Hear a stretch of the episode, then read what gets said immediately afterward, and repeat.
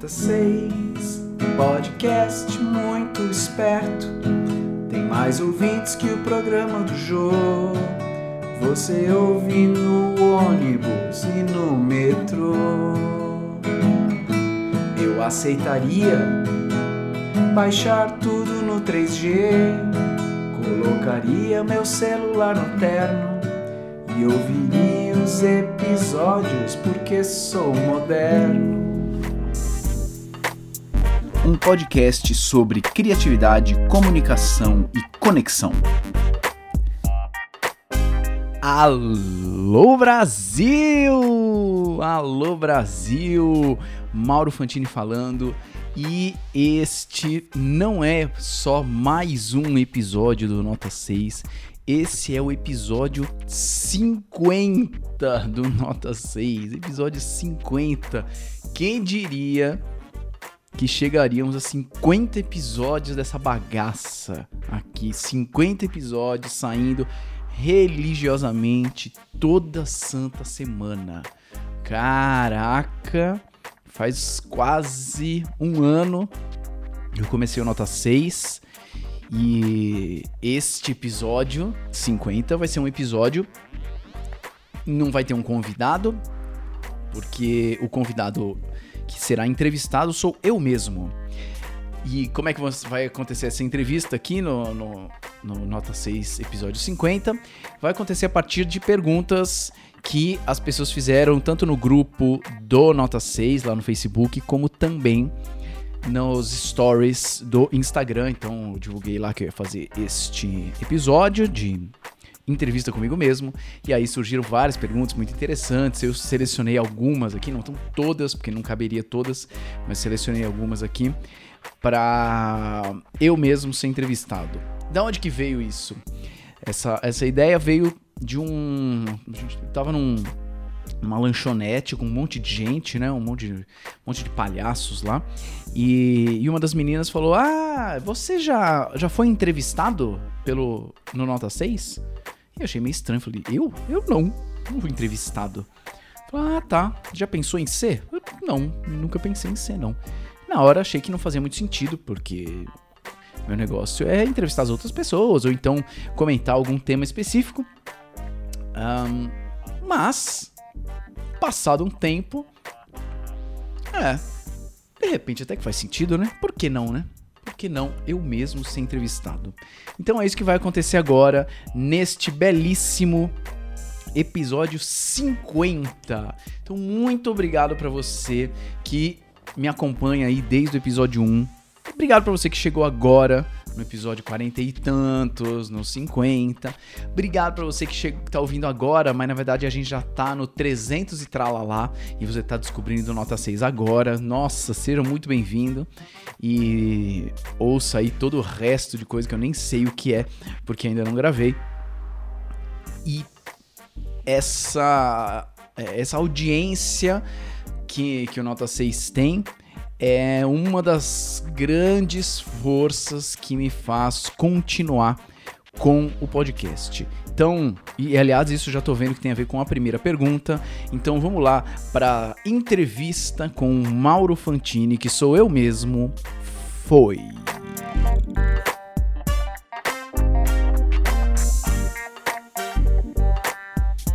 Muito bem, então vamos lá. Primeira pergunta. Primeira pergunta é, olha essa pergunta, hein? Qual é o propósito do Nota 6? Qual é o propósito do Nota 6? Tem vários propósitos do Nota 6.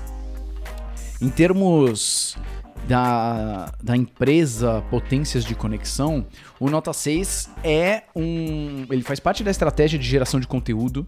Né? Então, semanalmente eu gero conteúdo sobre apresentações, sobre criatividade, sobre conexões. E o Nota 6 é um, um, um jeito de continuar gerando conteúdo, de gerar valor para a audiência e, e, de fidelizar pessoas né, que se interessem por esses temas. Então ele tem esse propósito. E ele tem um propósito pessoal também, aí saindo de estratégia de empresa, ele tem um propósito pessoal é, de quando eu convido pessoas propósito pessoal de, meu, eu aprender, aprender com outras pessoas, aprender com quem é palhaço, ator, professor, palestrante, médico, de tudo.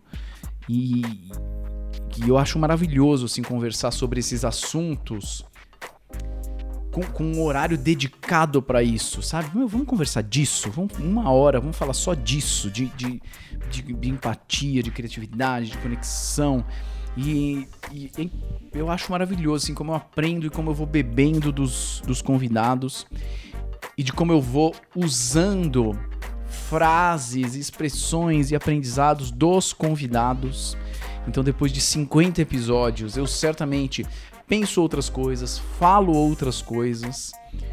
E depois de 100 vai ser outra coisa, depois de 200, depois de 300 vai ser outras coisas. E isso é maravilhoso. Então, pessoalmente, para mim é ótimo. E, e, eu espero que isso aconteça com você também, Rádio Escucha. Olha só, só de falar Rádio Escucha já é um, um, um, impacto, já é uma interferência do Isaac Louis, que foi um dos convidados lá no, no episódio 11, por aí, 12, não me lembro agora o número. É, e ele é venezuelano, né? E ele que usou essa expressão rádio escucha, então, de, e desde então eu tô usando. Então, isso eu acho incrível e eu espero que aconteça com você isso. Que você também aprenda, que você use conhecimentos, use expressões, use estratégias que a gente discute aqui no Nota 6. E,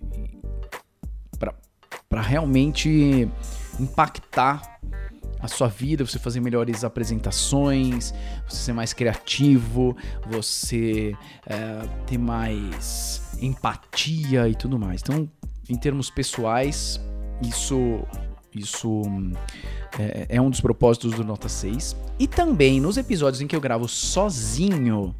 É impressionante sim os episódios em que eu gravo sozinho, porque eu escolho um tema, né, para comentar, para falar, um livro que eu li, um artigo, um assunto maior.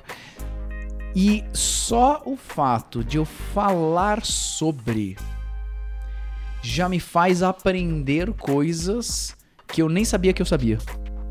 Só o fato de explicitar em palavras, organizar ideias, já me faz aprender coisas que eu nem sabia que eu sabia. Isso é fantástico, isso é maravilhoso, porque eu, eu, eu, gravo os episódios do Nota 6, tem algum mínimo roteiro, com alguns tópicos, algumas ideias básicas que eu quero falar, mas durante o episódio vão aparecendo outras coisas, né? Tipo exatamente isso que tá acontecendo agora.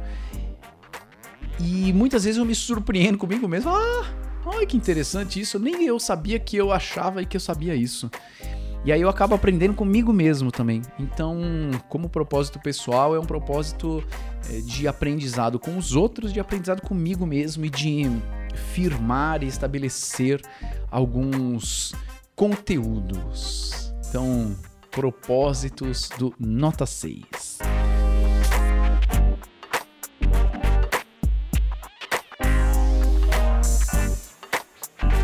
Segunda pergunta. Você sempre foi didático? Na faculdade você era aquele cara que explicava a matéria e o seu colega ia melhor que você? Hahaha. Cara, não. Quem fez essa pergunta. Eu não, eu não, lembro quem fez a primeira pergunta, tá? Desculpe se você fez a primeira pergunta e eu não lembro é, de você, mas não lembro. Algumas eu lembro, outras não. Essa pergunta, se você sempre foi didático, é do Jaime. O Jaime foi meu aluno na faculdade. Hoje ele é biomédico e é professor também da aula, né? E ele se interessa muito por didática. É nós, Jaime. A gente troca várias ideias aí. Você sempre foi didático? Cara, não. Não, não sempre fui didático, não. É, muitas, muitas conversas, explicações, eh, exposições que eu fiz eh, principalmente durante a faculdade, eu achava que eram bem mais ou menos, assim, bem, menos que nota 6, pra falar a verdade. Eu, eu, eu, eu sempre fui nos grupinhos, assim, de, de amigos, é, sempre fui, assim, perspicaz, um, é, engraçadinho, é, sagaz, né, de, de juntar algo que alguém falou, algo que alguém falou, e criar uma criar uma observação, criar uma, uma piada que só faz sentido pra gente. Uh, o, o, tal do callback humor. Então, nesse sentido, é, eu, eu tenho, tenho essa característica, mas didático não. Não, não considero não. É, estou achando, se você está perguntando assim, você sempre foi didático? Estou achando que você me acha didático, certo? Principalmente nas aulas, né? No podcast nem tanto. Mas isso é interessante, né? Então, assim, se você me acha didático, eu tô te falando, não, nem sempre fui didático, não. Então tem, tem estudo por trás, tem teste por trás, experimentação e realmente se, é, se dedicar, né? É, uma coisa é, claro, sem tempo de experiência fica difícil, sem horas de voo fica difícil. Mas não adianta só ter horas de voo. É, você tem que ter horas de voo qualificadas, horas de voo em que você realmente está pensando sobre o trabalho que está fazendo. Né? Você está fazendo uma metacognição, está aprendendo sobre aprender. É, isso, isso é muito importante. Por exemplo, os caras do stand-up comedy fazem muito isso, né? O cara cria um texto, testa com a plateia e aí vê que o texto funcionou assim médio. Ao invés do cara ficar sempre repetindo o mesmo texto médio, assim como vários professores têm a tendência de ficar repetindo a aula média, porque nem pararam para pensar que ela tá média, o cara do stand-up muda uma vírgula, coloca uma palavra, tira uma pausa, alonga uma expressão, repete alguma parte, e ele vai fazendo esses testes a cada show que ele faz para entender qual é o, o formato perfeito daquela piada. Como é que ele conta aquela piada de modo que faça mais. que tenha mais impacto, né? E isso é muito importante para quem quer fazer apresentações. Que às vezes a gente olha algumas pessoas fazendo apresentações e fala: Meu, eu nunca vou fazer apresentação assim, porque o cara é super didático e tudo mais. Eu não era tá? Eu certamente não era. E já vou emendar numa outra pergunta que também é do, do Jaime. Na verdade, ele fez essas duas juntas, mas eu acho que elas são diferentes. Quando você decidiu ser professor? Quando você decidiu ser professor? Já era um desejo seu na faculdade? Cara, essa história nem é muito clara para mim. Quando eu tava no colégio, eu tinha pouca certeza do que eu queria fazer na vida, mas eu tinha muita certeza de algumas coisas que eu não queria fazer na vida. Então eu não queria ser médico, porque não queria ter paciente, eu ficava com preguiça disso. É, eu via. Minha mãe é psicóloga, meu pai é psiquiatra, e eu tinha preguiça disso. É, eu via ele saindo de casa para dar plantão e falando, nossa, mano, tô fora, não, não tô afim não. Então eu não queria ser médico, nunca tive essa vontade e também tinha certeza que eu não queria ser professor. Porque basicamente no colégio, você né, tá lá conversando com seus amigos, você quer é, zoar, você quer conversar, você quer paquerar. Quem é a pessoa que está te impedindo de fazer tudo isso é o professor, né? A pessoa mais chata que tem dentro de uma sala de aula. Então eu certamente não queria, não tinha o menor desejo de ser professor. Só indo para frente aqui, veja só como eu era um jovem muito sábio, né? Eu não queria ser médico, eu não queria ser, ter pacientes e também não queria ser professor. Hoje eu sou professor e sou palhaço no hospital, né? Não sou médico, sou palhaço no hospital e atendo um monte de paciente, estou no hospital toda hora. Então eu tava sabendo legal o que eu queria da vida. Mas voltando, eu, eu tinha essa certeza que eu não queria ser professor. Na faculdade, não considero que eu tive grandes é, encontros com, com grandes professores que me marcaram assim. Claro, alguns me marcaram positivamente, sim, é, mas a maioria não. A maioria não. Então também isso não me alimentou, pelo menos de modo óbvio, né? De modo a eu falar as coisas na época, isso não me alimentou o desejo de ser professor. Só que aí aconteceu uma coisa que não é muito clara para mim, então por que que, por que que eu fiz isso? Que é um, uma turma ali da, da da faculdade, então pessoas da minha turma, pessoas de, de uma turma que, que veio depois, né, da turma 34 e da turma 35 da, lá da Unifesp, da Biomedicina, criaram um cursinho pré-vestibular para alunos de baixa renda, que é o cursinho universitário Janine Abulafia. Janine Abulafia era uma professora lá da Unifesp, então eles criaram o cursinho uh, universitário Janine Abulafia, que é o CUJA. E eles criaram isso com o objetivo de ajudar alunos de baixa renda que querem passar no vestibular, mas não tem grana para pagar um cursinho é, tradicional, né? Um objetivo, etapa, ângulo e assim por diante. E como provavelmente são pessoas que têm algum nível de defasagem em termos de conteúdo que é abordado no vestibular, são pessoas que se querem passar no vestibular, provavelmente precisam fazer cursinho. Então, o Cuja solucionava esse problema. Então, eles criaram essa, essa iniciativa fizeram uma primeira turma, projeto maravilhoso, tá? Projeto maravilhoso. Fizeram uma primeira turma e essa primeira turma passou um ano lá no Cuja. Na, no ano seguinte, 2003, 2002 para 2003, eles quiseram abrir mais uma turma. Então, seriam um, por volta de 100, 120 alunos divididos em duas turmas. E o cursinho precisava então de mais professores. Quem eram os professores até então? Os professores até então eram os alunos da faculdade mesmo, né? Que faziam medicina, biomedicina, enfermagem, fono. E esses alunos davam aula, embora estivessem estudando é, seus cursos né, da área da saúde davam aula das matérias que seriam abordadas no cursinho: português, inglês, história, geografia, matemática, física, biologia e por aí vai. Então, de 2002 para 2003, o cursinho quis abrir mais uma turma e para abrir mais uma turma precisava de novos professores, então fez um, uma seleção para novos professores.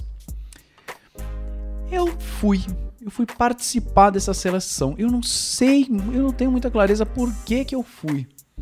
Talvez, eu acho que com certeza faz, faz muita, teve muita influência o fato de que muitos amigos meus e pessoas que eu, que eu confiava, que eu acreditava na época, eram pessoas que estavam envolvidas na, na fundação do projeto. Um, outras pessoas, outros amigos que ainda não estavam fazendo parte decidiram fazer parte desse processo seletivo. Então, teve isso, né, dos amigos, tal, não sei se eu queria fazer parte da turminha, queria tentar alguma coisa diferente. E não é muito claro por que é que eu fui me enfiar nesse raio dessa seleção para ser professor de inglês no cursinho. Mas o fato é que eu participei, fiz uma aula teste. Quem me avaliou já me conhecia também, né? Sabia que eu era uma pessoa responsável, um bom aluno, que eu cumpro com os meus, com os meus compromissos. É, meu conhecimento de inglês é, é bem, bem é, suficiente para essas aulas e para esses conteúdos. E aí eu fui selecionado e comecei a, a dar aula no Cuja.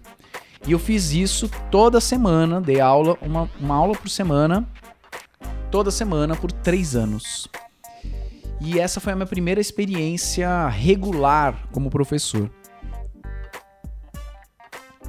Regular no sentido de ter frequência e no sentido de não só fazer uma apresentação, mas pensar nos alunos, criar material de apoio, criar simulado, participar de eventos extracurriculares. Então a gente é, faz, criou uma gincana lá, que era o Cugincana, ou o Cujabol, que era um campeonato de futebol entre os professores e os alunos, que era divertidíssimo também. E, e aí eu fui, fui entendendo que ser professor não é só dar aula. Ser professor é mais amplo que isso é jogar bola com o aluno, é saber o nome, é saber o que, que ele tá, o que, ele vai prestar no vestibular, entender as dificuldades, conversar com outros professores sobre os alunos. O professor só fica falando de aluno. E aí eu fui, fui me. Fui sendo sugado e, e fui sendo é, encantado, mesmo sem saber, por esse. por esse universo maior do que é ser professor.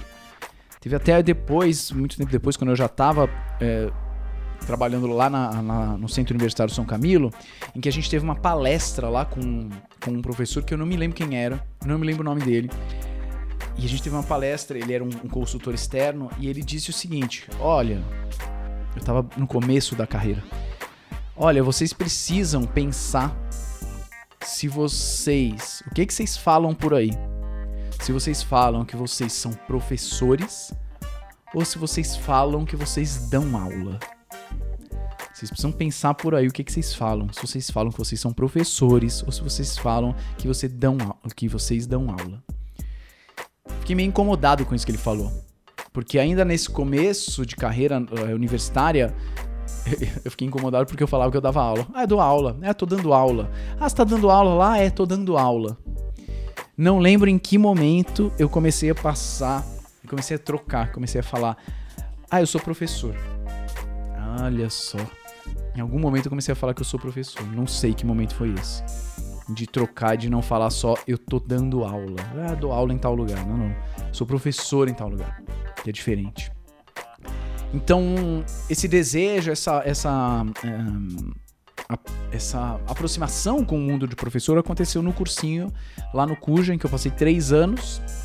Depois eu saí, fiquei um tempo sem trabalhar como professor e no final do doutorado a minha bolsa estava acabando, né? Quem já passou por, por pós-graduação, mestrado, doutorado, sabe que a gente depende de uma bolsa para continuar a pesquisa, só que a bolsa tem um, um tempo limitado, a bolsa estava acabando. E aí, um amigo meu que já trabalhava lá na São Camilo falou: Olha, tem o curso de medicina tá começando agora, né? Cada semestre é um, é um novo semestre que nunca aconteceu. E nesse próximo semestre eles vão precisar de professores dessas áreas que você trabalha, né? Imunologia, parasitologia. O que você acha? Tá afim? Quer que eu te indique lá? Falei, opa, tô, né? Já gostava dessa coisa, já tinha aprendido essa coisa de ser professor, de que era legal. E, e também tava num, num certo desespero financeiro. falei, meu, vambora, vamos lá. E, e aí comecei né, fui selecionado, comecei lá no curso de medicina na, no Centro Universitário São Camilo em 2008 e tô lá até hoje. É, se você está ouvindo esse episódio, até outubro de 2019, eu também estou lá no Centro Universitário São Camilo com muito orgulho. Beleza? Então, essa é a resposta inteira de quando você decidiu ser professor. Próxima pergunta. Próxima pergunta é da Ana. Ana Bonassa. Ana Bonassa, do belíssimo canal Nunca Vi um Cientista. Quem gosta de ciência, comunicação científica, polêmicas, mitos e tudo mais, siga aí. Nunca Vi um Cientista. Maravilhoso. E a Ana perguntou o seguinte: Você se vê um dia ficando famosão? Você se vê um dia ficando famosão a nível nacional, daqueles que não podem mais ir no shopping, que causa tumulto. que doideira. É, vou, eu vou responder de dois jeitos diferentes. Você se vê um dia ficando famosão, se esse se vê é assim, você é, tá na sua na sua visão, tipo visão da empresa, né? Onde é que você quer chegar, né? Você tem o desejo, você tá afim de que isso aconteça. Putz, não, não tenho esse desejo não de ficar famosão a nível nacional e ir no shopping já causa tumulto. Já odeio no shopping, né? Imagina ir no shopping causar tumulto, que puta saco que deve ser. Então eu não tenho esse, esse desejo não, não é algo que me que me atrai, não, necessariamente. Agora, você se vê um dia ficando famosão a nível nacional, assim, vou interpretar. Você acha que é possível que isso aconteça? Meu, hoje em dia, com rede social, é possível, né? É possível. É possível.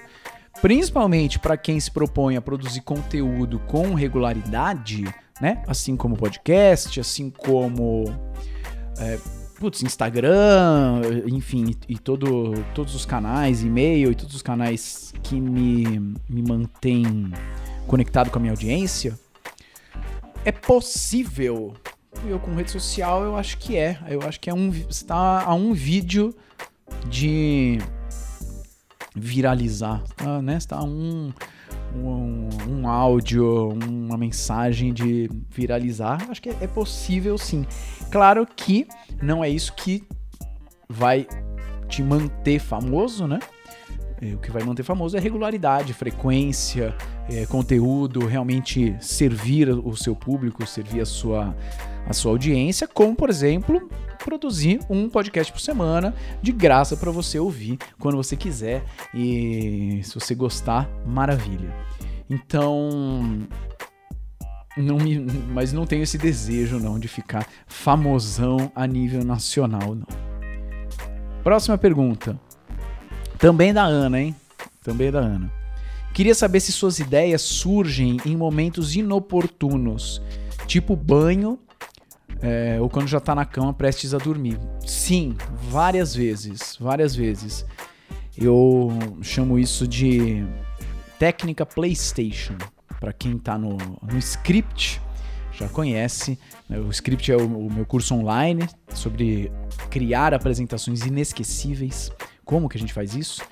E lá eu falo sobre a técnica PlayStation. E a técnica PlayStation é às vezes acontece sem querer, às vezes acontece de propósito que é o seguinte, quando se você já jogou PlayStation, principalmente PlayStation 3, PlayStation 4 e tal, em que você instala jogos, você baixa ali um jogo, né? Ah, quero jogar Spider-Man. Aí você baixa ali o jogo Spider-Man. Só que demora, né? É, os jogos são enormes, a instalação é, é enorme, demora pra caramba. Não é aquela praticidade do Super Nintendo, do Mega Drive, né? Que você bota um cartucho, tum, colocou, Sega e já sai jogando. Não, é hoje em dia é mais burocrático. E aí, se você ficar esperando o negócio acontecer, você vai ficar olhando pra tela e vendo uma barrinha de progresso lá, 55%. 56%.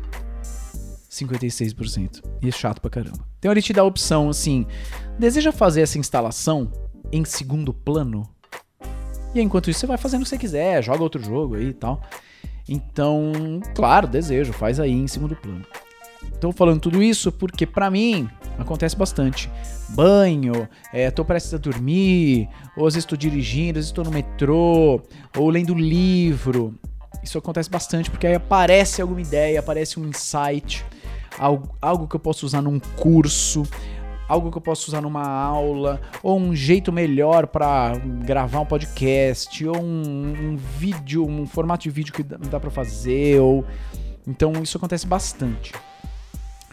E para mim isso é você se afastar um pouquinho do problema, né? Em vez de ficar buscando toda hora a solução, você se afasta um pouquinho do problema. Deixa o raciocínio e as ideias acontecerem em segundo plano, né? De propósito, você faz um PlayStation aí. E as coisas aparecem. Muito louco o poder do segundo plano em, em criar ideias, assim. Então, para mim, super acontece.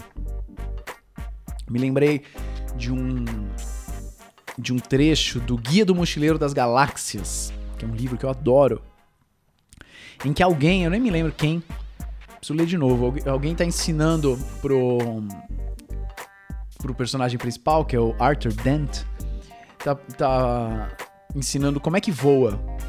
E aí tá dizendo assim, olha, para voar, você precisa parar de pensar que você tem que voar. Não, mas eu quero voar. É, então, mas tem que parar de pensar que você quer voar. Mas como é que eu vou voar sem pensar que eu quero voar? Eu não vou conseguir voar. É, mas é o jeito. E aí o Arthur Dent não entende nada. Até que chega em algum momento, acho que do segundo livro, que ele tá lá em algum planeta e aí ele tá correndo e ele tropeça, mas no que ele tropeça, ele vê alguma coisa que é muito bizarra. Tipo uma banana de três pernas. O livro é pirado, tá? Lá, alguma coisa assim, não me lembro exatamente o que é, mas ele tá correndo, tropeça, e no que ele tá caindo, ele vê uma banana de três pernas. E aí ele começa a reparar: caraca, meu, tem uma banana de três pernas ali. E aí, de repente, quando ele viu, tum, ele tá voando. Porque ele, come... ele tropeçou, tava no ar e aí não pensou que queria voar e aí começou a voar. Então, isso aí é, um, é também a técnica PlayStation, se afastar do problema e de repente a solução aparece. Então, para mim, super acontece. Para mim, é essencial anotar. Anotar. Isso eu aprendi no Notas de um Comediante Stand-Up, do Léo Lins. É um livro muito legal. E ele falou: Meu, comediante stand-up tem que anotar, tem que ter um caderninho. Meu, anota, anota, anota, senão você vai esquecer. Anota, deixa lá, não vai usar? Tudo bem, deixa lá, anota, porque senão você vai esquecer. E eu, eu, anoto também. Às vezes é caderninho, normalmente é aplicativo. uso bastante o Evernote. Então, às vezes eu entro no Evernote, tem um monte de ideia lá. Várias eu nem, nunca usei, talvez eu nem vá usar. Várias demoraram um pouquinho para usar, várias foram imediatas e por aí vai. Isso acontece comigo também com figurino de palhaço. Tô aqui, aliás, gravando na frente das minhas roupas. Tem roupa que eu tenho que eu nunca usei, mas que eu sei que em algum momento eu vou usar. Ela vai combinar com alguma outra roupa e ela vai achar parzinho dela. E por enquanto não, não achou. Enquanto outras aconteceu isso e achou o parzinho dela. E por aí vai. Então eu super acredito nisso, sim. Próxima pergunta do Fábio Lins. Fábio Lins, para quem não conhece o Fábio Lins, segue aí o, o Fábio Lins nas redes sociais. Arroba FCLins. Arroba FCLins. Fábio Klins. Segue aí o Fábio. Ele trabalha com coaching, trabalha com constelação familiar, reiki, é palhaço é um cara. É legal de seguir. Segue ele que ele fala umas coisas da hora. E o Fábio quer saber o seguinte: eu quero saber que recursos intelectuais, pedagógicos, de inteligência emocional, clown, sei lá, você utiliza para manter o foco no processo de conexão com o público? Caraca, tá longa a pergunta, hein? É... Vou resumir aqui, tá? que, que você faz para manter a conexão com o público quando você passa por aquele estágio, por aquele estágio de, nossa, tô de saco cheio aqui agora nesse momento? E se você percebe rápido que tá nesse momento ou se precisa daquele toque falado ou indireto das pessoas. Então, você vai fazer uma apresentação, né? Se a apresentação é rara, é única, você vai fazer a apresentação no congresso que você sempre quis, eu conversei recentemente com uma cientista que sempre quis fazer apresentação oral num congresso, mas ela sempre era chamada para fazer pôster. Ela não queria fazer pôster, ela queria fazer apresentação oral. E era sempre pôster, pôster, pôster. E de repente foi apresentação oral. Ela tava super empolgada e tal. Então quando você vai fazer alguma coisa que é mais única, né, um evento mais raro e tal, é mais normal você estar tá animado, empolgado, nervoso, apreensivo e tudo mais. Quando você lida com o público toda hora, professor lida toda hora, né? Quem trabalha com atendimento a cliente, profissional da saúde, enfim, você tem público todo santo dia. Cada apresentação não se torna um evento tão raro assim, né? É, é frequente. E aí pode ser que você tenha alguns dias, alguns momentos você, puta, tô de saco cheio, tô cansado e tal. Óbvio que sim, com certeza sim. Para mim sempre acontece, toda hora. Eu dou aulas que começam às 7h40 da manhã. São raros os dias que eu de fato tô afim de levantar e estar em pé dentro de uma sala de aula às 7h40 da manhã. Tem nada a ver com a matéria, não tem nada a ver com os alunos, não tem nada a ver com a universidade, tem a ver com o horário. 7h40 da manhã, pô. Sério mesmo? Então, nem sempre. É, nem sempre não, eu quase nunca tô super afim. E aí, né? E aí faz o quê? Eu aprendi muito, muito, muito com o palhaço, com a arte do palhaço para ser professor, para dar aula. E essa pergunta ela pode ser transferida também para o nosso trabalho que a gente faz em um hospital. Putz, vocês vão lá no hospital com um palhaço, né? Como é que você faz quando, assim, você precisa levar alegria, nem vou entrar nos méritos disso, mas enfim, você precisa levar alegria para as pessoas. E quando e nos dias em que você está mal, que você está de saco cheio e tudo mais, né? É, é, é, é parecido. E eu fui aprendendo que o palhaço ele vai colecionando instantes. E para mim o professor também. Ele vai colecionando instantes. Isso quer dizer que ele não precisa entrar na lógica e no mito de hoje eu estou mal. Ponto final. Hoje quer dizer, desde a hora que eu acordei até a hora que eu for dormir, eu decidi que eu estou de mau humor. Ou hoje eu decidi que eu estou pouco energizado. Ou hoje eu decidi que eu estou contente. E aí você bota um, um carimbo, né? Pá, pá. Ouvia aí essa sonoplastia do carimbo? Você bota um carimbo e pronto. Agora aquele dia seu está definido. Né? E você está daquele jeito. E o palhaço não vive nisso. O palhaço ele vai colecionando instantes. E cada instante é, é, é, é modificado e, e sofre interferência, principalmente das pessoas com quem o palhaço encontra. E aí, quando ele encontra as pessoas, e se ele está de fato aberto a encontrar as pessoas, ele naturalmente é afetado. Naturalmente é afetado. E isso me ajuda muito como professor, isso me ajuda muito como palhaço que é ser afetado, deixar-se ser afetado pelo outro, pela, pela plateia. E aí você permite que a plateia também te mude um pouquinho. Eu me lembro de uma oficina do Nariz de Plantão. Eu coordeno a maioria das oficinas do Nariz de Plantão e uma oficina estava marcada para sábado de manhã, em 2017, 9 horas da manhã. E na na madrugada de sexta para sábado, o Hector, que é o meu cãozinho, o meu filho canino, teve um, um, AVC, né? Vamos dizer que foi um AVC, embora não tenha certeza se foi isso, mas não interessa. Teve um AVC, aí, então isso quer dizer, ele, ele tava dormindo, aí ele fez xixi na cama, coisa que ele nunca faz, aí ele começou a, a, a ficar meio torto e rodar, assim, ele, ele rolava no chão. É, a gente ficou super impactado, eu e minha esposa, a gente levou ele no, no veterinário, né, no hospital veterinário, ele ficou internado, a gente passou a madrugada lá. Depois ficou tudo bem com ele, tá? Resumo, só pra você não achar que essa história é de cachorro que morre. Não é. Então ficou tudo bem com ele, mas é, eu passei essa madrugada e ele ficou internado no hospital e completamente uh, eu fiquei completamente alucinado, completamente fora do eixo, né? Então eu sabia que eu não ia conseguir tocar a oficina, guiar a oficina, é, por questões logísticas, porque eu sabia que a minha esposa precisava de mim é, por questões burocráticas, por apoio também e, e, e para ficar no hospital com ela, ela tinha umas outras coisas para fazer, enfim, eu precisava estar fisicamente com ela. Então não é que eu não ia conseguir guiar a oficina porque eu estava passando por um problema. Não, não, é por, por questões logísticas mesmo, né, físicas. Então, durante a madrugada, eu falei com, com duas pessoas do nariz, falei, meu, com a Patrícia e com o Thiago, vocês não podem tocar essa oficina para mim, por favor? Não, podemos tudo mais. Então o que aconteceu? Às nove da manhã, eu fui. Eu fui na oficina. Eh, pelo menos para dar um alô, para explicar o que estava acontecendo e por que, que eu não continuaria lá naquele dia. Quem que ia tocar os trabalhos eram uh, a Patrícia e o Thiago.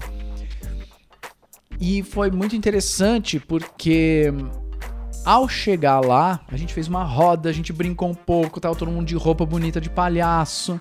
E, e só nessa conversa, só nessa brincadeira, só nessa troca, eu já não tava do jeito que eu cheguei. Eu cheguei meio deprê, meio putz, meu, meu cachorro tá mal e tudo mais. E em 10 minutos eu já tava diferente. E, e, foi muito marcante isso para mim, sabe? Só com, como o contato com as pessoas me trouxe para outro lado, que também é verdadeiro, que também estava lá, ele só não estava tão à mostra, mas ele também estava lá.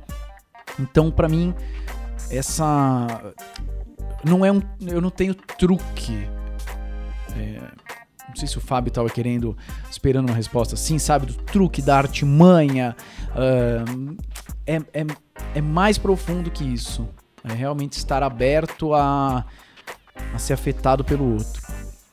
É, o Hector ficou internado por alguns dias, é, causou uma angústia pra gente, porque a gente ficava buscando notícias do hospital, é, e ele não melhorava e tal, e aí você começa a ficar, eu, eu e minha esposa, né, em casa, assim, a gente começa a entrar numa bolha de piração, que você começa a se perder nos seus próprios pensamentos, você não sabe o que é melhor, se você quer que ele melhore, mas se melhorar, se ficar com sequelas, será que não é melhor ele descansar, enfim, você vai pirando, né? Chega uma hora que você entra num looping que você nem sabe mais o que tá acontecendo. E em algum momento eu tinha que devolver avaliações para uns alunos na faculdade. E aí eu chamei a minha esposa e falei: "Puta, vamos lá comigo. Vamos lá comigo, a gente vê outras pessoas que estão em outro clima, que estão em outra sintonia e acho que vai ajudar. Isso. E a gente foi lá e só de entregar avaliação, discutir questões de avaliação, já já me mudou. E ao me mudar, muda os alunos, que me mudam e que mudam os alunos e assim por diante. Então é troca mesmo. Então, claro, tem vários, vários caminhos que, que facilitam isso, caminhos técnicos, mas eu acho que o mais importante é estar aberto à troca.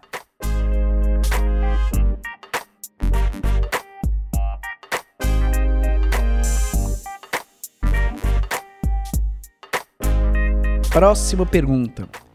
Quando você deixou o palhaço falar mais alto que o pesquisador, não teve conflito? Olha que interessante essa pergunta.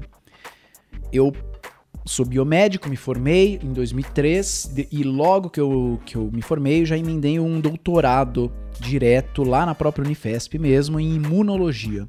Então eu fiquei quatro anos e pouco, quatro anos e meio, talvez, nessa pesquisa, né? Todo dia no laboratório fazendo pesquisa na área de imunologia.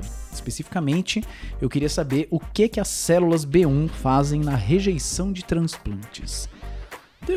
Não importa também. Se você entendeu, entendeu também. Se você entendeu, faz a menor diferença. Mas ao final desse processo, o doutorado ele é um processo em que você gere, né, que você faz a gestação de uma tese, você quer descobrir coisas e você quer contar para o mundo coisas que você descobriu por meio de uma tese, por meio de artigos científicos. E, e, e o, o final tende a ser, não é para todo mundo, mas tende a ser sofrido. Você já tá cansado, você quer que aquilo termine, você precisa encerrar essa etapa e comigo foi assim também. Então, eu já tava cansado cansado mesmo, sabe? De, de, da pesquisa, assim, do, da rotina, do peso de fazer isso. O meu orientador me chamou para fazer um pós-doutorado, né? Seria continuar a pesquisa, mas eu putz, não tava, não tava afim. Não tava afim. Eu não sabia exatamente o que eu queria fazer, mas eu sabia que eu não estava afim. No, no final do, do doutorado, eu já fazia curso de palhaço, eu já fazia algumas apresentações como palhaço com um, com um grupo que eu tinha, que fazia parte, grupo Parisada. Isso foi acontecendo paralelamente. Eu, eu me lembro de uma vez específica em que eu. Eu tava no carro, voltando de uma oficina do, da Operação Arco-Íris, que era, foi a ONG de palhaço em hospitais, em que eu participei por oito anos. Eu tava no começo lá ainda. E eu lembro que eu tava voltando de carro num sábado de manhã, sábado, uma hora da tarde. E, e, me, e me dei conta assim, falei, caraca, meu. Terça-feira desta semana eu fui no curso de palhaço. Fazer um curso de palhaço com o Márcio Balas. Quarta-feira eu fui. A gente teve treinamento do, do grupo de palhaço, Parisada. Na sexta, a gente teve ensaio de um número que a gente estava montando. Hoje, sábado, eu fui na oficina do Arco-Íris, da Operação Arco-Íris. E amanhã, domingo, eu vou sair para ver uma peça de palhaço. Falei, caraca, meu. Tem mais dias da semana em que eu estou fazendo atividades relacionadas a palhaço do que dias em que eu não estou fazendo isso. Uau! Eu me lembro que me, me, deu, me dei conta de. Hum, acho que esse negócio tá crescendo na minha vida. Mas até aí, tudo bem também. E aí, quando eu entrei na, na São Camilo, eu comecei a trabalhar como professor e a minha atividade como professor foi essencialmente em sala de aula, né? Dar aula, preparar a aula, conversar com os professores, planejar, avaliação, corrige, trabalho e tudo mais. Até que eu comecei o Narizes de Plantão em 2010, né? E aí o Narizes foi, foi crescendo, foi, foi acontecendo. E a gente começou a ver que o Narizes tinha um impacto muito grande nos alunos que faziam parte dele, né? Os alunos relatavam coisas muito interessantes, assim, sobre, sobre a, a experiência de ser palhaço no hospital. E, e aí me deu, me voltou a, a vontade de fazer pesquisa. Só que a pesquisa não em imunologia, mas sim em educação. Caraca, e se a gente fizesse pesquisa sobre o impacto do palhaço, o impacto do treinamento de palhaço em alunos da área da saúde? Será que alguém já pesquisou isso? E aí ninguém tinha pesquisado isso. Opa, ninguém pesquisou, que interessante. E aí eu comecei a pesquisar isso. Então, tem algumas perguntas científicas, algumas já publicadas, outras em processo, proje projetos em andamento, que envolvem essa pergunta básica: o que é que a arte do palhaço pode ensinar, como que ela pode transformar o aluno que vai ser futuro profissional da saúde. E, e aí me voltou essa vontade, que aí é maravilhosa, né? Porque hum, tudo que eu aprendi lá no doutorado de fazer pesquisa, eu uso nas pesquisas atuais que eu faço, só que na área de educação. Então a gente já tem um. A gente tem artigo publicado. Uh, a Carol, pelo menos nesse momento em que eu tô gravando o episódio, Carol Ribeiro, tá fazendo o mestrado dela em. fazendo essa pergunta sobre. É, o que, será que o palhaço fez com os profissionais, que hoje são profissionais, que passaram pelo Narizes. A Natália Nascimento está fazendo uma pesquisa sobre o impacto psicológico do palhaço em quem passa pelo treinamento. A Tainá fez uma pesquisa qualitativa sobre é, as, as percepções de quem passa pelo treinamento de palhaço. E a gente tem. É, é, um campo enorme, pouquíssimo explorado, e a gente vai explorar. Então. É, eu não tive um, um, Eu tive pequenos, breves conflitos do tipo, putz, eu fui treinado né, para fazer pesquisa e por um tempinho eu não estou fazendo, mas também nada demais, tá? Não, nenhum grande conflito, não. E hoje eu acho muito interessante que a pesquisa encontrou o palhaço, e aí eu tô fazendo é, as duas coisas, e são coisas que me fazem sentido. O que me leva a outra pergunta, que é: o que te motiva a fazer mil e uma tarefas?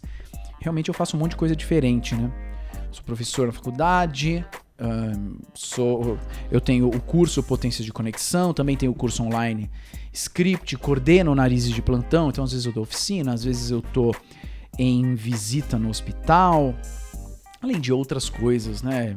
Squash, poker e tudo mais. É, o que, que te motiva a fazer essas mil e uma tarefas? E eu acho que o que me motiva é justamente fazer mil e uma tarefas diferentes. Fazer mil e uma tarefas diferentes. Eu tenho um problema com rotina, tenho um problema com repetição, assim, eu tendo a, a, a me chatear e me entediar rapidamente. Então, fazer as coisas diferentes me ajuda porque eu tô fazendo uma coisa e assim, o narizes, eu amo narizes, né? Eu acho maravilhoso, eu acho fantástico, eu acho que salva o mundo. Mas tem uma, alguma hora que me cansa. Tem uma hora que me cansa e que eu, caraca, eu não quero pensar em nariz hoje, aí eu vou fazer outra coisa. E aí tem hora que o potência de conexão me cansa, aí eu vou fazer outra coisa, aí eu vou fazer o script, aí eu vou jogar poker, aí eu vou jogar bola, uh, aí eu vou dar aula, enfim. E ir pulando de uma coisa para outra me ajuda muito, porque me ajuda a não ficar entediado. Penúltima pergunta. Penúltima pergunta. Penúltima, será? Antepenúltima. Antepenúltima pergunta. Caraca, tá longo esse episódio, hein? Então, olha só, nem imaginei que seria tão longo assim. Como você lida com a questão de ser professor e conviver com pessoas que estão sempre na mesma faixa etária? Ah, interessante. Realmente, eu comecei como professor, vamos pegar o exemplo universitário lá na São Camilo. Comecei como professor quando eu tinha 27, 28 anos. Hoje eu tenho 38. E a idade dos meus alunos é sempre a mesma, né? Eles são sempre alunos do terceiro semestre, por aí. Então são sempre alunos de 19, 20, 21. É isso. Então, antes eu tinha 27 e encontrava pessoas de 20. Depois eu tinha 33 e encontrava pessoas de 20. Hoje eu tenho 38 e continuo encontrando pessoas de 20 anos. É muito interessante isso, porque isso me obriga a estar mais a estar sempre interessado no que, que eles fazem, no que, que eles ouvem, no que, que eles falam. O que é que são os exemplos? Quais são os exemplos, as frases, os, as especificidades que eu consigo usar que realmente se conectam com o mundo deles? Antes era mais fácil. Quando eu tinha 27 os alunos tinham 20, não fazia tanto tempo que eu tinha tido 20 anos, né? Hoje já faz mais tempo. Então, eu preciso aprender, né? Ah, porque o cara passou lá com um corote. Caraca, mano, que raios é corote? Aí fui aprender que corote é uma pinga aí, muito doida que os jovens tomam porque o custo-benefício é alto. É, é custo-benefício baixo, custo-benefício alto. é bom, sei lá se alto é baixo. É bom, porque basicamente o cara fica bêbado com pouco dinheiro gastando. Caraca, corote, rede social, né? Cara, putz, quando eu comecei não tinha, não tinha tanta gente mexendo em rede social assim, hoje já tem muito mais. Então isso me obriga a estar tá mais antenado. E, e eu acho legal também porque isso sempre me mantém em contato com, com um jovem. Isso é algo que me, me ajuda a me manter jovem também. Entende? Entender as, as, necessidades, as angústias, entender as alegrias, os desejos do, dessa, da juventude, assim, eu acho muito, muito contagiante. Então, eu gosto, gosto bastante de, de conviver com a galera que sempre tem 20 anos, porque aí isso me rejuvenesce também. Penúltima pergunta. O que que o Mauro de hoje do, do Narizes e do Potências diria para o Little Mauro da graduação? Cara, durante a graduação, eu acho que eu, eu, eu tinha bem poucos desejos claros. Eu tinha bem pouco rumo. Eu tava fazendo graduação basicamente porque sim. Porque, sei lá, porque esse era o caminho que disseram que tinha que acontecer. Então. Eu acho que eu, eu tava meio à deriva, sabe? E, e eu aprendi a querer as coisas, a, a criar e, e querer. Então, o nariz de plantão é algo que eu criei e eu quero que aconteça, eu quero, quero que vá bem. O potências, os jeitos de dar aula, o script, tudo isso são coisas que eu criei. E, e a hora que você cria o seu próprio projeto, você cria a sua, a sua própria, né, a sua própria bolha, você é responsável por aquilo, né? E se você não fizer acontecer, ninguém vai fazer acontecer. Então eu diria, eu diria para o Mauro da graduação Cara, você pode criar coisas suas. Você não precisa ficar seguindo os mesmos padrões que disseram que tem que ser seguidos. Eu já fazia isso, mas eu não percebia, principalmente nos jogos universitários. Nos jogos universitários, meu, eu criava as coisas. Ah, como é, meu, vamos, vamos inventar a bata, como é que a gente faz? Vamos criar o grito de guerra, vamos criar isso, vamos criar aquilo. Mas era tipo uma semana no ano que eu fazia isso. Depois eu ficava meio mortão, assim, meio à deriva. Então, eu diria isso. Você consegue criar coisas, você consegue querer coisas, justamente porque você criou coisas. Nossa, que filosófico, hein? Por fim, qual episódio você mais gostou de gravar e o que, que você mais, de mais fantástico você aprendeu nos 50 episódios do Nota 6? É, eu vou responder, eu vou, tô juntando essas perguntas porque a resposta é. Eu, eu acho que é a mesma. O episódio que eu mais gostei de gravar foi o primeiro. Porque foi o primeiro. E porque ele era bem nota 6 mesmo. E, e, se não fosse o primeiro, não seria o segundo. E se não fosse o segundo, não seria o terceiro. E a gente não estaria no 50, 50, no 50. A gente não estaria aqui. E o primeiro me deu coragem, me, me, me mostrou que era possível fazer um podcast. E o primeiro é, me ensinou. O de mais fantástico é isso que, que eu aprendi: de que, que é possível. É possível fazer um podcast e é possível fazer um monte de outras coisas que você acha que não dá para fazer.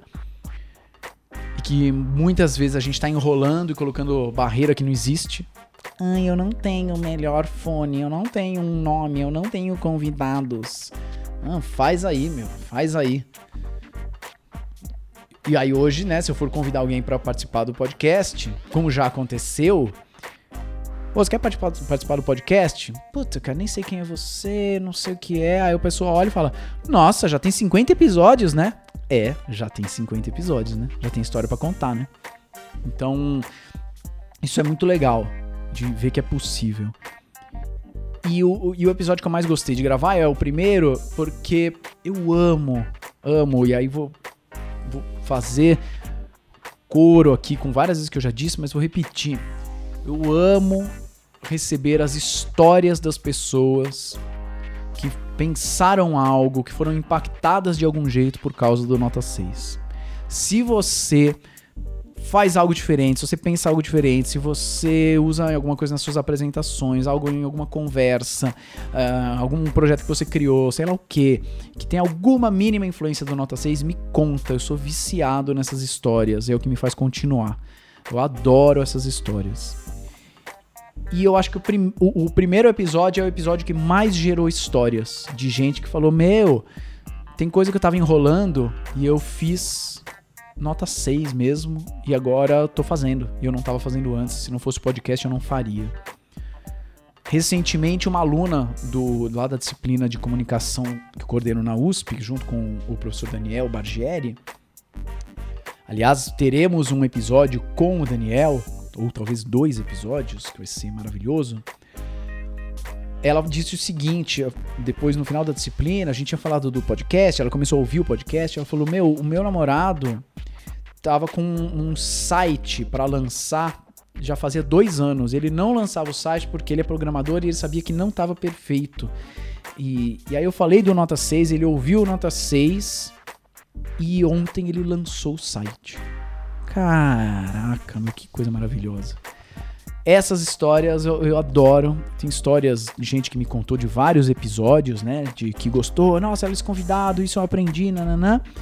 Mas acho que o que mais tem história e o que mais impactou é o primeiro episódio. Que é o nota 6, acho que muito porque ele é um conceito que está sendo aplicado na prática. Ele é walk the talk, né? Faça o que eu digo, mas eu faço também. Então, ele que deu ele que começou tudo isso e só por causa dele a gente está no episódio 50. Uau! Uau! Sentei aqui, ah, vamos gravar esse 50, vai ser aqui 20 minutinhos, já estamos uma hora no episódio. Queridíssimo Rádio Escucha, muitíssimo obrigado pela sua presença aqui no episódio 50. E nesses 50 episódios, ou em quantos você ouviu, você, as suas histórias são o motivo deste podcast existir. Então agradeço muito pela sua presença. Se você tem depoimento, se você tem algo que você aprendeu, se você tem alguma é, algum elogio, crítica, sugestão, me manda, me manda no Instagram, me manda no direct lá, arroba Mauro Fantini. Ou me escreve no contato arroba potenciasdeconexão.com.br, porque eu vou adorar saber. vou adorar saber de verdade. Beleza? E assim a gente vai continuando. E agora, rumo ao episódio 51, 52, 53, 54 e vamos gravar essa bagaça. Vamos ver como que vai ser o episódio 100. Será que eu já estarei famosão a nível nacional daqueles que não pode mais ir no shopping que causa tumulto? Tomara que não. Se eu tiver, episódio 100 no Allianz Parque, ingressos à venda em potenciadeconexão.com.br barra nota 6, número 100. Cada episódio, cada ingresso para ver essa gravação ao vivo, R$ 7.500. Vai ser maravilhoso. Beleza? Muito bem, então esse foi mais um episódio, não mais um, esse foi o episódio 50 do Nota 6. Muito obrigado pelas perguntas, muito obrigado pela entrevista, adorei ser entrevistado. Até o próximo episódio. Tchau.